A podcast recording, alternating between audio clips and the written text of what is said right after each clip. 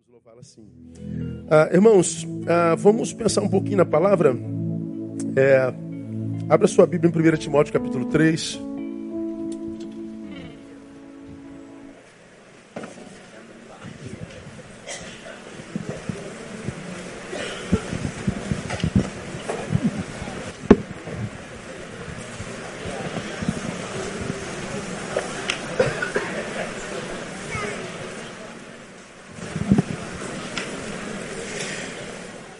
Eu estou pregando para o, daqui a pouco, pastor Mateus House.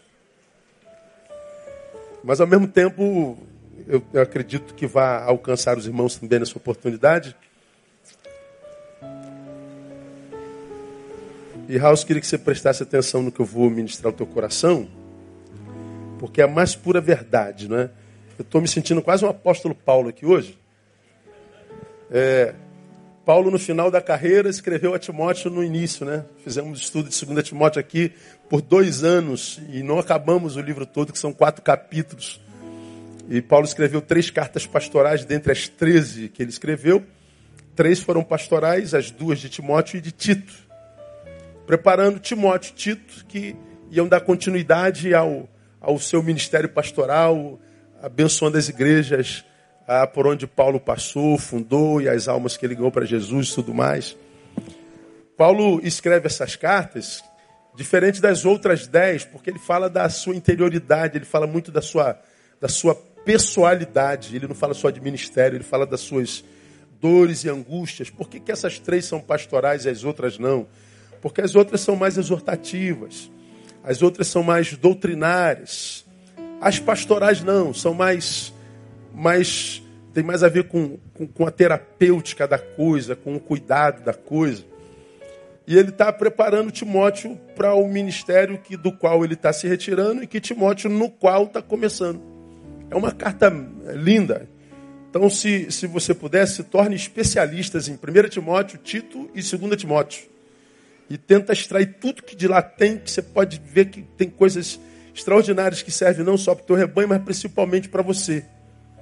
É, um, meu versículo da Bíblia está é, em 2 Timóteo capítulo 4, versículo 16. Cuida de ti mesmo e do teu ensino. Persevera nestas coisas, porque fazendo isso te salvarás tanto a ti mesmo quanto aos que te amam. Então preguei aqui, Paulo me ensina que quem cuida de mim sou eu. Quem cuida de mim não é a minha esposa, quem cuida de mim não são os diáconos como eu aprendi, quem cuida de mim não são as irmãs da igreja, quem cuida de mim não são as ovelhas, quem cuida de mim sou eu. Cuida de ti mesmo, Timóteo. E ele fala por que Timóteo tem que cuidar de si mesmo. Né? E entre as coisas que Paulo fala, tem que cuidar de si mesmo, porque quando a gente entra no mistério, a gente carrega muitos sofismas. Sofisma é é aquela verdade que só é verdade porque a gente não mastigou. Sofisma são aqueles sofismas que a gente carrega como verdade para a vida, porque nos legaram como verdade, deram um pacote na nossa mão, a gente foi carregando esse pacote, isso aqui é verdade. Já abriu o pacote? Não. Então abra. Aí tu abre o pacote tu descobre que não é verdade, é mentira. E você carregou uma mentira para a vida inteira pensando que era verdade porque você pensou com a cabeça alheia. Acontece muito no ministério, mas muito. Gente pensando com a cabeça alheia. E aí, no, no ministério, a gente carrega muito sofisma. Sofisma é uma mentira travestida de verdade e uma verdade que só é verdade porque nunca foi mastigada, nunca foi, foi, foi pensada. É, é, é, todo caminho leva a Deus. Aí tu vê nego repetindo isso o tempo inteiro. Nada, todo caminho leva a Deus, não precisa de Jesus não, não precisa de todo caminho leva não, irmão. E essa, essa verdade não é verdade. Ah, Deus é brasileiro. Também não é não, irmão. Também não é não. O, a, o, crente gosta. O cair é do homem, diga. E o levantar é de Deus. Não tem nada disso na Bíblia. Isso é conversa fiada. A gente cai, a gente levanta também. Tem um monte de, de, de sofismas na, na Bíblia e fora da Bíblia. O, o Flamengo é o melhor time do Brasil. Sofisma, sofisma, isso é coisa do capeta. Não é? A gente vai ouvindo esses negócios assim, o cara abraça. O filho do, do o filho do cara acredita, acaba virando flamenguista. O Vasco é, tá no último lugar, é o pior time do Brasil. Também sofisma, também não é não. Né? É só um período que a gente está passando por ali, uma fase ruim, mas estamos de passagem, né? Estamos de passagem. Então, Deus tem misericórdia. Orai por nós, pecadores e, e tudo mais, né? Então, sofismas e sofismas e sofismas e sofismas. E eu queria pregar sobre alguns sofismas pastorais que eu queria compartilhar com você. E a gente vai ler 2, 1 Timóteo 3, de 1 a 7, que diz assim, mesmo assentados, fiel é esta palavra. Se alguém aspira ao episcopado, excelente obra deseja. É necessário, pois, que o bispo seja irrepreensível, marido de uma só mulher, temperante, sóbrio, ordeiro, hospitaleiro, apto para ensinar, não dado ao vinho, não espancador, mas moderado, inimigo de contendas, não ganancioso, que governe bem a sua própria casa, tendo seus filhos em sujeição, com todo respeito. Pois se alguém não sabe governar a sua própria casa, como cuidará da igreja de Deus? Não neófito, para que não se ensoberbeça e venha a cair na condenação do diabo. Também é necessário que tenha bom testemunho dos que estão de fora, para que não caia em opróbrio e no laço do diabo. Então está aí o conselho de Paulo a Timóteo, dando, dando um perfil mais ou menos de quem aspira ao episcopado, ao pastorado, que ele chama de excelente obra. Mas também diz é, é, House que nós temos alguns pressupostos basilares para alcançarmos esse lugar. Porque é possível que nesse lugar a gente se ensoberbeça, por isso não pode ser neófito, é, novinho demais. Não sei se tu é novinho demais, né? Mas a cabeça já está velhinha, né? já está madurinho e tal. Ah, neófito é aquele que ainda não tem experiência. É aquele que saiu do nada para o tudo é aquele que, que mal começou, já está no final. Ele não, ele não queimou etapas na vida. Aí Paulo está dizendo: tu pega um neófito desse, coloca no pastorado, a soberba cresce logo. A personagem pastoral sequestra a subjetividade e ele passa a ser um produto consumido pelo rebanho. Então, quem é novinho pode passar por aí, gente que não sabe o que é discipulado, gente que não foi aluno de EBD, gente que não nunca suportou viver debaixo de autoridade, de liderança, não pode, porque a soberba é uma possibilidade. Mas diz também que a gente pode cair na condenação do diabo, fazendo a obra de Deus caindo na condenação do diabo. Então, é, requer-se alguns pressupostos, mas também diz que é, o episcopado é a mais excelente de todas as obras. Todas as obras. É o, o melhor cargo onde o homem pode chegar. Agora, já que você chegou aí, deixa eu mostrar para você na prática, como quem completa agora em, em outubro 29 anos de ministério. Então, ano que vem eu completo os 30 anos. Ah, ah, olhando para trás, é, compartilhar com vocês alguns sofismas que eu aprendi no caminho. Primeiro sofisma que a gente vê muito comum no ministério pastoral. Sofisma com relação a crescimento. Todo pastor sonha em ver sua igreja crescer. E você não vai ser diferente. Você está começando lá com 30, 40 pessoas. Pô, tu quer chegar ao final do ano com 50, 60. Tu quer chegar no final do ano que vem com 100, 120. Tu quer daqui a alguns cinco anos ter, ter mil. A gente quer ver senador Camará impactada pela Igreja Batista Galileia, amém, amado? A gente quer que senador Camará nunca mais seja a mesma. A gente quer que a comunidade não seja conhecida pelos homens com fuzil na mão, mas com a Bíblia na mão e no coração. Nós queremos ver a nossa igreja crescer. Agora, o sofisma com relação ao crescimento é: preciso crescer a qualquer custo? Não. Desejar crescimento? Sim, a qualquer custo, jamais.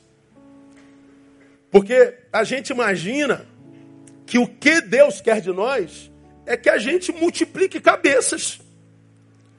E a gente vai baixando a qualidade, construindo projetos, fazendo planos para multiplicar a cabeça de ovelha. A gente não se preocupa com a qualidade da ovelha, com a qualidade do rebanho. A gente quer juntar gente nesse lugarzinho aqui. Porque a gente acredita que quanto mais cabeça de ovelha, melhor é o peão. Mas não é assim o evangelho. A igreja, ela não cresce à proporção que ela coloca gente sentada no banco. Ela cresce à proporção que essa gente sentada no banco influencia no lugar onde essa igreja está. Como você já aprendeu aqui. A Betânia tem 4 mil membros. Ok. Desses 4 mil, quantos de fato servem a alguém? São caminhos de Deus para alcançar alguém. São corpo de Cristo para abraçar, para aconselhar, para ouvir, para exortar. Quantos de fato no meio dessa multidão estão em missão de reino? Ah, vamos imaginar que desses 4 mil tem 400 pessoas a serviço do reino. Servindo a quantas pessoas? Cada um servindo uma. Então a igreja tem 400 membros. E os outros 3.600? Consumidores. E você não deve ser pastor de consumidor. Você é pastor de ovelha. Portanto, crescer a qualquer custo é, é, é para o pastor cometer um suicídio processual. Você vai crescendo numericamente, mas você não está formando discípulo você está cometendo um suicídio por processo. Você está arrumando é problema para a vida. No Brasil hoje, você vê um fenômeno sinistro, que com o qual muita gente se alegra, eu particularmente não. Uma igreja nasce hoje, em dois anos, está com dois mil membros. Bom, tudo que cresce rápido é monstro. Porque um bebê não, um bebê ele, ele, ele, ele nasce, ele chora, ele leva meses para sentar, ele leva mais meses para engatinhar, ele leva mais um ano para ficar em pé, ele leva tempo para produzir a primeira palavra, papai. Sabia que eles iam reagir? Falei de pirraça, né? Porque a primeira palavra é mamãe, não é verdade? Sabia que vocês iam reagir? Então, a criança, que é um organismo vivo, vai crescendo lentamente. Hoje, as igrejas do Brasil crescem por explosão. Por quê? Porque tem projeto de Facebook. É um projeto midiático. É um projeto geográfico. Nós ajuntamos massas nas igrejas, mas não em missão. Não é crescimento, é um inchamento. Esse crescimento não é saúde, é doença. O que, que acontece? A igreja cresce em número porque quer crescer a qualquer custo. E o que o pastor está arrumando para a vida é problema. Trabalha, trabalha, trabalha, trabalha, trabalha, trabalha, não vê o fruto do seu trabalho. Por quê? Porque você está tentando discipular gente que não nasceu de novo. A gente tenta extrair frutos do Espírito para quem não é morada do Espírito. O que, que acontece? A pastorada vai se frustrando, vai se frustrando, vai se frustrando, porque não vê o fruto do seu trabalho. E se você for ver, House, eu tenho certeza que você já viu, a saúde da liderança evangélica no Brasil é assustadora. Nós estamos em grande escala deprimidos, nós somos absolutamente solitários, grande parte dos pastores não tem amigos, e hoje o, o, o suicídio chegou ao púlpito com muita velocidade. Por quê? Porque nós crescemos assustadoramente, nós crescemos muito rápidos, só que nós não formamos nesse que, que se ajuntou ao, à multidão o caráter do discípulo. E a gente pastoreia gente que não nasceu de novo, não tem jeito.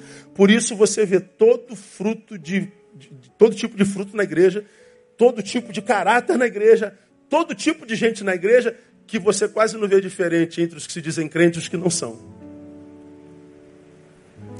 mas é mistério que assim seja. Jesus pastoreou doze quando estava entre nós, entre os doze havia Judas. E quando Jesus foi preso, os outros onze também o abandonaram. Gente, é assim. Então, se você, como pastor House, pretende crescer, lembra, cresce, mas não tenha pressa. Não vale a pena crescer rápido. A igreja não é uma instituição. A igreja é um organismo vivo. E o organismo vivo cresce lentamente. A igreja não é um prédio, é, é orgânica. Ela é relacional. Então tem que ser gradativo, passo a passo, dia após dia, porque dá para crescer sem apelações, dá para crescer sem mistificações, dá para crescer pregando apenas o Evangelho. Você não precisa abaixar a, a, a, qualidade, você não precisa inventar cultos pirotécnicos, você não precisa inventar doutrina, você não precisa apelar às sensitividades. Não, é prega o Evangelho. Porque crescimento não é problema do pastor, é do Espírito Santo. E por que, que a igreja primitiva cresceu saudável? Porque quem deu o crescimento foi Deus. A igreja caía na graça do povo. E ele acrescentava à igreja os que iam sendo salvos. Quem é que acrescentava os salvos à igreja? O próprio Deus. Então o crescimento não é problema meu nem teu. Gera saúde na tua igreja para que a tua igreja sirva ao povo. Quando Deus descer para visitar, ele não visita a igreja, visita o povo. E ao povo ele pergunta: o que, que vocês acham da minha igreja? Se a igreja é amada pelo povo, Deus tira do povo e acrescenta a igreja, porque dar povo à igreja que o povo já ama é dar ao povo algo que ele já ama. Agora, se a igreja é odiada pelo povo e Deus tira do povo para colocar na igreja, Deus está castigando esse povo. Então, pastor é, House, ele trabalha a qualidade.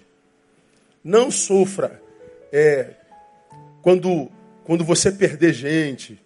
Não sofra quando você é, é, é não for alvo da gratidão, não sou, você não é dono de ninguém. Ninguém perde o que não tem. Então cresça que a Igreja Batista da Galileia, que está começando agora, vai nascer de fato, de verdade, digamos institucionalmente, dia primeiro, que dia primeiro ela já nasce com essa consciência. Nós somos um organismo. Vamos crescer para a glória de Deus, mas na metodologia do Deus da igreja, no nome de Jesus. Quantos da Galileia estão aqui? Deixa eu ver. Ah, tem um povo bom aí, ó, povo bonito. Então, ouça essa palavra, ajude seu pastor. Porque pastor prepara a ovelha para se multiplicar. Quem faz a igreja crescer é a ovelha, não é o pastor. Então, é, não, não, não, não comprometa a qualidade visando número. Não seja um numerólatra. Então, crescer a qualquer custo é um sofismo. Ah, vale qualquer coisa para crescer, não vale não. Não comprometa não. Fique pequeno, se for para comprometer a qualidade. Lembra, você já aprendeu aqui há muitos anos. Se você pega a maioria das igrejas evangélicas no Brasil, tira ela do lugar, o lugar onde ela está plantada não vai saber nem que ela saiu dali. Não farão falta alguma. Que você consiga construir uma igreja lá em Senador Camará, a ponto de, se ela se calar, a comunidade clame pela sua voz de novo. Que seja uma igreja que seja amada pelo bairro e não odiada porque só faz barulho. Que seja uma comunidade que seja plantada ali como remédio para uma sociedade doente e não como a doença daquela sociedade. Que a igreja de Senador Camará seja uma igreja que, que representa de fato e sinaliza o reino de Deus naquele lugar. Como eu disse aqui alguns domingos atrás, grande parte das nossas igrejas se transformaram em igrejas garagens. Garagens depósitos de convertidos. Quando a igreja local deveria ser uma comunidade através da qual Deus diria ao lugar onde ele a plantou: Eu me importo com vocês. Como que tu te importas conosco, Deus? Eu coloquei essa igreja aí para servi-los. Então que a nossa igreja não seja só uma igreja garagem, depósito de convertidos, mas seja uma igreja de sal que salga e luz que ilumina e que senador Camará nunca mais seja o mesmo no nome de Jesus. Com relação a crescimento, sofisma, preciso crescer a qualquer custo. Não faça isso não, isso é mentira. Com relação à estrutura, qual é o sofisma? Saúde sem equipe, não dá. Nenhum pastor consegue viver saudável se não tiver uma equipe do seu lado, cara. Então, não esqueça isso nunca mais na sua vida. Ah, Você já aprendeu aqui, e a tua igreja daqui de Betânia sabe muito bem, nós somos doutores em Gênesis 2. Não é bom que o homem esteja só. É possível? É. Bom jamais. Então você já aprendeu isso. A vida só encontra sabor no encontro. Sozinho é, não é bom, embora seja possível. E não é bom porque a gente adoece mesmo. Nós somos um membro no corpo de Cristo, nós não somos o corpo inteiro. Então o pastor, ele, ele precisa da equipe. Como será que a igreja primitiva suportou um crescimento tão estrondoso? Eles saíram para pregar dois a dois, 70. Depois, 120. Depois, 3 mil. Depois, já eram 5 mil. Depois, uma multidão. Isso no início do, do, da igreja, em, em, poucos anos. Como que a igreja ela, ela, ela conseguiu um crescimento tão grande, mas saudável? Começaram de 120 para 5 mil, mas Jesus trabalhou a equipe. Jesus começou com 12. Dos 12 ele tinha três. Quem? Pedro, Tiago e João. E entre os três tinha um. Quem? João. Todos auxiliares, todos próximos. Entre os doze ele tinha três mais próximos, entre os três ele tinha um. Níveis de relacionamento. Ou seja, você nunca vai conseguir desenvolver relacionamento igual com todas as suas ovelhas. Ame a todas. Respeite os níveis de intimidade. Se a gente sofre porque dá a esse um afeto diferente daquele, a gente vai viver sofrendo, porque afeto tem a ver com proximidade, tem a ver com convivência, vivência com. Então Jesus ministrava a multidão, depois ele se retirava para os doze. Jesus ministrava aos doze. As experiências mais, mais agudas ele viveu com os três. E quando ele tinha que compartilhar o que lhe habitava, quase sempre era com João. Jesus fez isso sem crise. Jesus não abriu mão de equipe. Pastoreio sem equipe adoece, não tem jeito. Por que, House, que o pastor precisa de equipe? Primeiro, porque é plano de Deus, não é bom que eu esteja só. Então é bom que a gente, que a gente divida as cargas. Cara, a, viaja o Brasil tempo todo, a, a, esses anos todinho. Nossa igreja é referência para o Brasil inteiro. Quase todos os lugares que eu vou falar para pastores, gente que acompanha a gente de toda a parte do Brasil. Qual, qual é o segredo de Betânia? Eu falei, é a minha equipe. Eu tenho Denilson na minha equipe, eu tenho Isaías na minha equipe, tenho Paulo Elias, tenho Lindoval. Gente para quem a gente olha e fala assim, ó, você não vale nada, mas eu gosto de você. Ah, é, é como Deus trata a gente. Ninguém é perfeito, não é verdade? Mas ele diz assim: você é gente que é imperfeita, mas é gente imperfeita que luta contra a sua imperfeição o tempo inteiro. Não se entrega à sua imperfeição sem luta.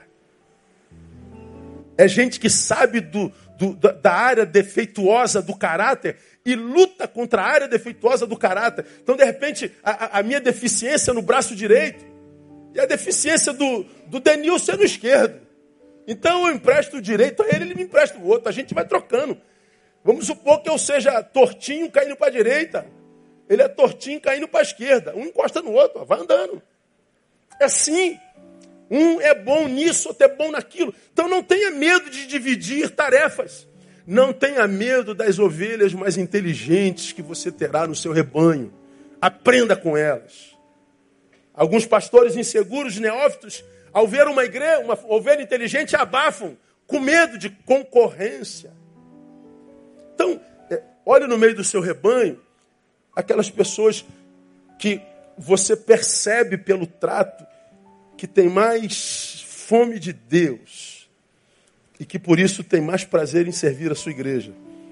Porque no seu rebanho terá gente muito boa e também terá gente que não quer nada com nada. Trate a todos com respeito, mas traga para perto aqueles que você sabe que porque você está dando, você também tem direito de dela escolher. Nós precisamos de gente. Você não pode sozinho.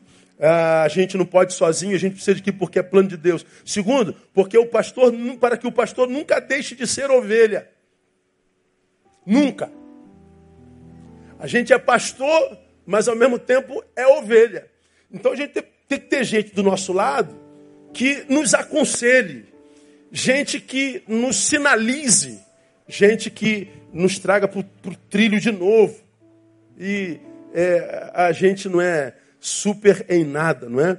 E mais, a gente precisa de equipe, porque nós somos, diz Lucas capítulo 10, versículo 3, enviados no meio de lobos. Ah, o chamado apostólico é: vocês são enviados como ovelhas no meio de lobos. Ou seja, a gente não vai como predador, a gente vai como presa.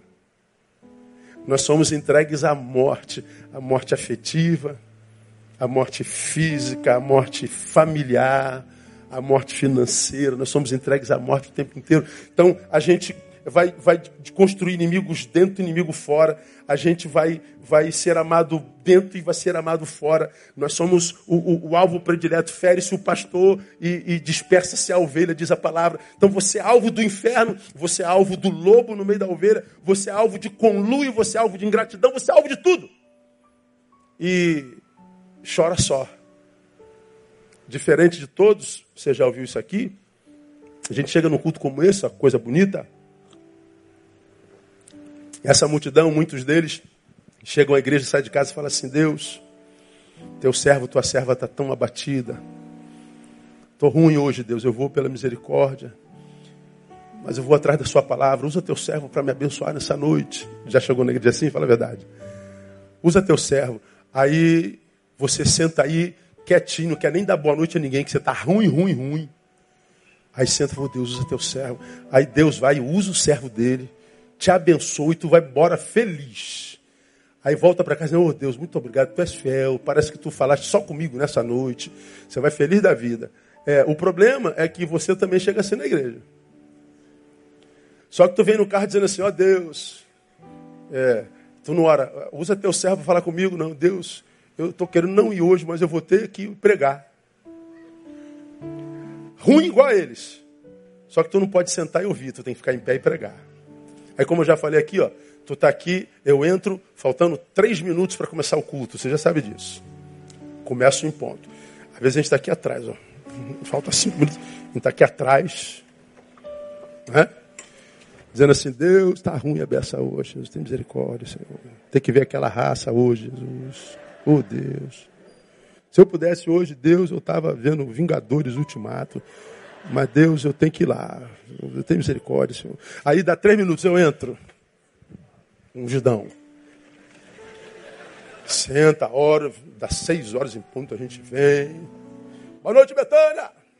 Olha, essa noite vai ser uma bênção na tua vida, aleluia, glória a Deus, ó Deus vai te Ó, e fico pensando, meu Deus, o que, que acontece naquele umbral da porta? O cara está morrendo lá de lá. Ele chega do lado de cá, tá, meu Deus, que milagrosa aquela porta do milagre. É. Não, não, porque algumas vezes nós somos personagens mesmo. A gente diz, Deus, só a tua graça para me usar nessa noite. Só a tua graça para me usar nessa manhã.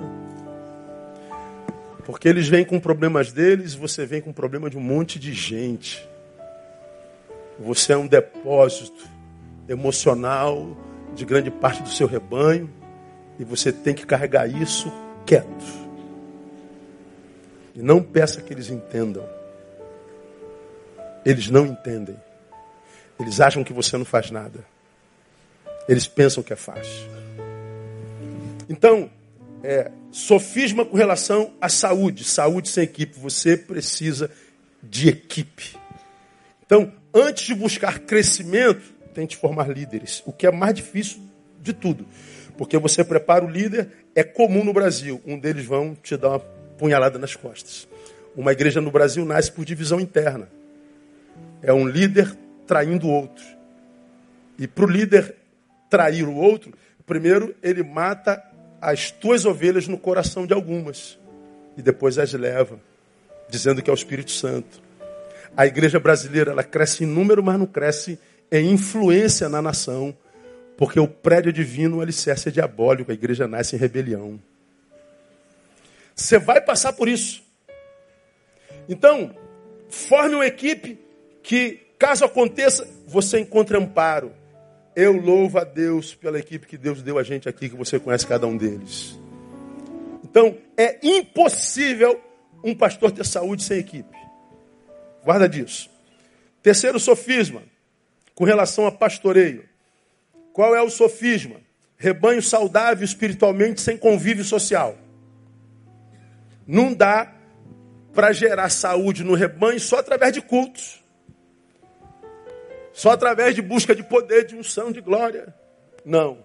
É, você tem que investir na espiritualidade do teu rebanho, mas também na ser humanidade do teu rebanho. Então você tem que tratar do ser humano que ele é. Porque a espiritualidade do reino habita a ser humanidade do sujeito.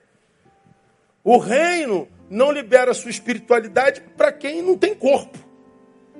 Então é no corpo que essa espiritualidade é vivida. Então, se você quer ter um, um, um, um rebanho saudável, produza é, é, é, eventos onde eles possam estar juntos. Ministérios funcionais que vivam para além de si mesmos, ou seja, tenha no outro seu alvo e ensine essa gente a andar juntas em sinergia. Porque elas vão se pastoreando uma a outra. Você está com 30 pessoas lá e já fica difícil pastorear todo mundo. Imagina uma igreja desse tamanho. Tem gente que eu não sei nem que ouvir.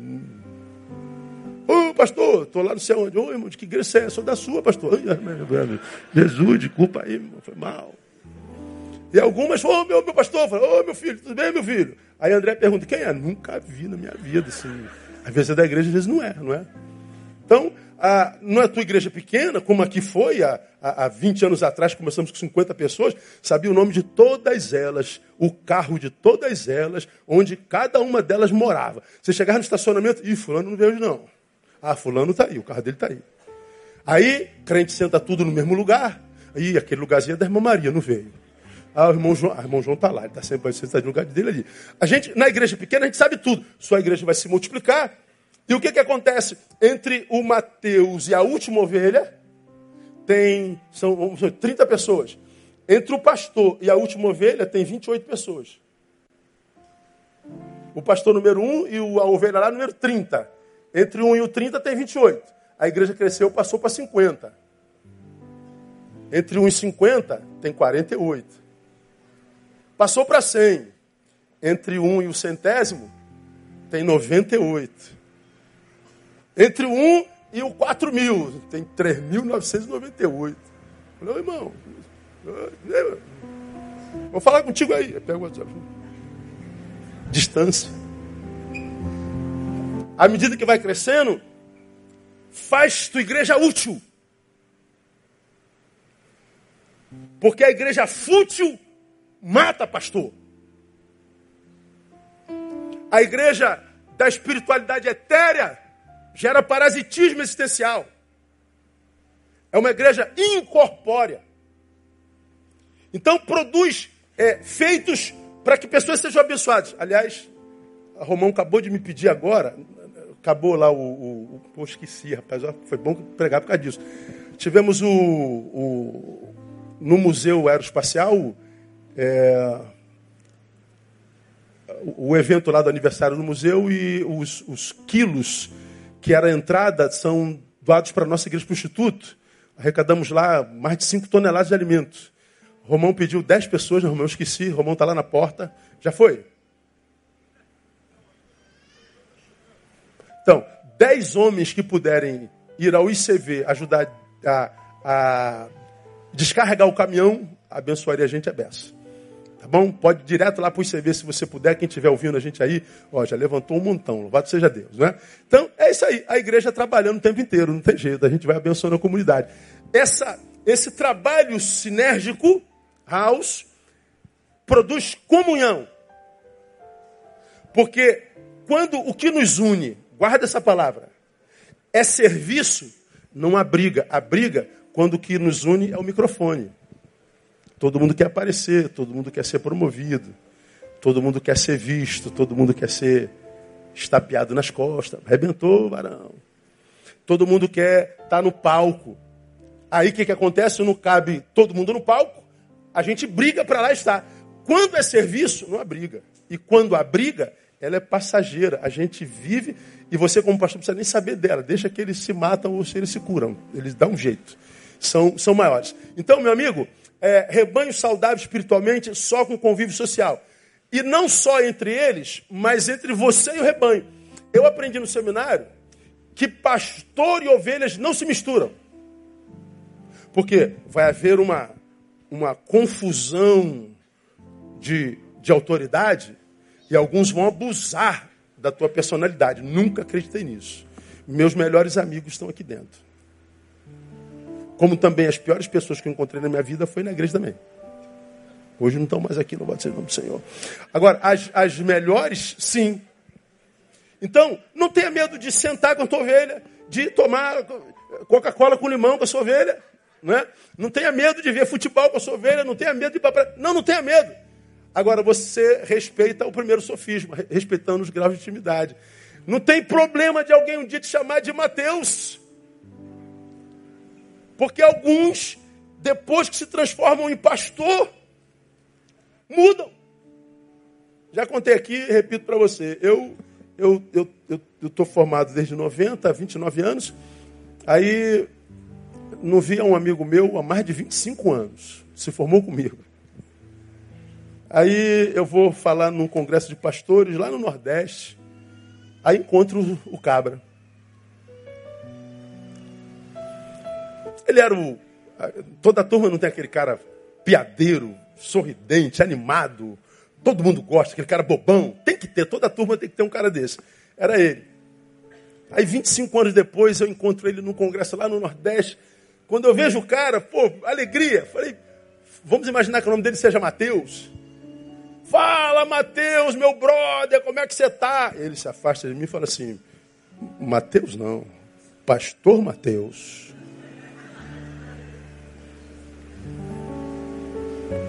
Não dá para falar o que eu falei para ele, né? Falei, ah, vai te catar. Eu falei outra coisa, né? Aí eu falei, rapaz, como é que a gente adoece, né, brother?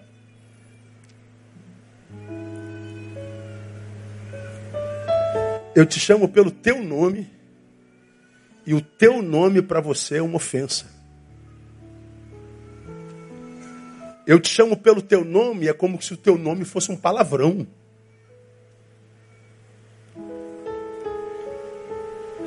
Como que o título nos adoece, impede relacionamentos humanos, gera seres performáticos, personagens dominantes, a ponto de chamar-te pelo nome é quase que xingar a mãe. Não se preocupe com isso. Tem gente que vai te chamar de apóstolo Mateus e te apunhala pelas costas. Tem gente que vai te chamar de Teteu e vai ser apaixonado e fiel a você. Tem gente que vai te chamar de pastor Mateus e vai amar você com toda a alma. Tem gente que vai te chamar de pastor Mateus e vai te dar uma rasteira. Mas não tenha medo de relacionar por causa da possibilidade de fracassar. Arrisque-se. Relacionar-se é arriscar-se. Então, seu rebanho é composto de gente. E gente que Deus confia a gente para dar saúde relacional. E nós somos o referencial disso. É impossível um rebanho saudável sem é, relacionamento social. Esqueça nunca relacionar-se a correr risco. Por isso, cuidado com quem você se relaciona, mas se relacione. E por último, para a gente impor as mãos e gerar o pastor, é, sofisma com relação à recompensa. O sofisma, a igreja de Deus é um povo grato e generoso. Não, não é. O povo de Deus não é grato, nem é generoso. Há quem no meio da multidão seja grata, há quem no meio da multidão seja generoso, mas não é. Eu lhe afirmo, nem o povo de Deus e nenhum outro povo é grato ou generoso. Por quê? Porque o povo é coletivo. No coletivo não há consciência, só inconsciência. Então, quando você olha para a igreja, você espera que a igreja seja grata por teu trabalho. Não. Você vai ter algumas subjetividades no rebanho que vão saber voltar e dizer: Poxa, pastor, muito obrigado pela sua vida, pela sua palavra, pela sua dedicação, pela sua instrumentalidade. Mas da grande parte você não vai ouvir nenhum ai e nem oração por ti. Poxa, pastor, isso é desanimador. Não. Por que, que eu coloco isso aqui como, como sofismo? Para que a gente olhe o povo como Jesus ensina. O mesmo povo que gritou, Osana, bendito é o que vem em nome do Senhor, é o mesmo povo que gritou, crucifica-o. O mesmo povo que recebeu o pão dele, atirou pedra nele. O mesmo povo, é o mesmo povo. Então o que, que a gente aprende com isso? Que a nossa recompensa não vem deles. Nunca trabalhe motivado por colher algo daquele para quem você trabalhou. Sim, a palavra ensina que digno é o trabalhador do seu salário, todo que semeia sonha em colher o fruto, mas também diz que ele só dá semente para quem semeia.